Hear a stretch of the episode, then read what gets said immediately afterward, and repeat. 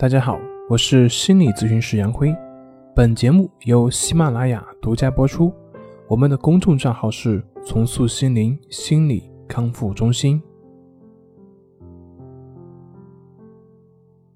今天要分享的作品是告诉你抑郁症如何摆脱药物的依赖性。对于抑郁症，我们都知道它所表现出来的一个明显的特征就是缺少体验快乐的能力。过去一些能够让我们体验到快乐的一些事情，现在却不能够让我们再次体验到那种快乐，或者是激起我们的兴趣。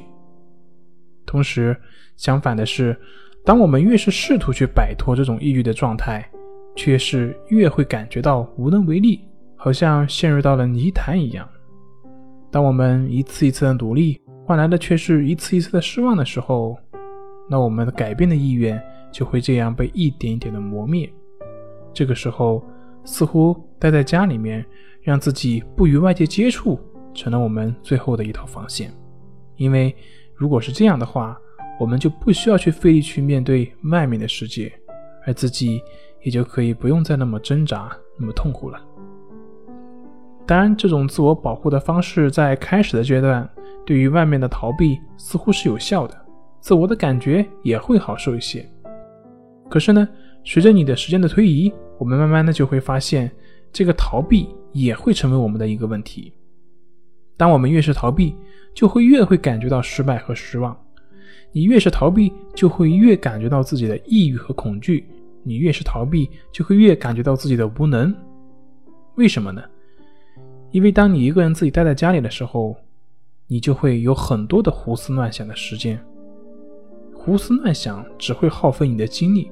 只会让你越来越抑郁，只会让你越来越恐惧，慢慢的就这样不断的陷入到了抑郁的恶性循环而不能自拔。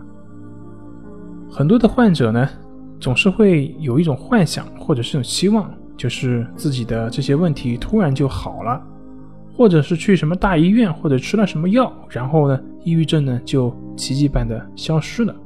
但这种可能性是非常小的。尽管药物呢可以在很大程度上来缓解或者是控制我们的症状，但是你内心的那些潜在的种种的冲突、你的自卑感、你的完美主义这些问题都在存在的。药物它并不能够让我们去接纳我们自己，它并不能够让我们去更了解我们自己，也并不能够让我们去放下对于过去的种种的执念，而更好的去活在当下。所以呢，我们看到很多患者啊，他服药了很多年。可是呢，症状它总是会反反复复，时好时坏，也比较容易复发。原因就是药物很难从根本上去解决我们的思维模式的问题。你的思维模式没有改变，那么你之前的负面情绪的反应模式就还会依然去那样去累积着负面的情绪。那么这样，你的心自然就会被越捆越紧。那说了这么多。像抑郁症患者有没有更好的办法去治愈这个抑郁症呢？针对抑郁症患者的自我调整呢，我给大家提的建议就是去练习关系法。关系法呢，它就是通过观察呼吸的这样一种方式来建立我们情绪的一种自我平衡。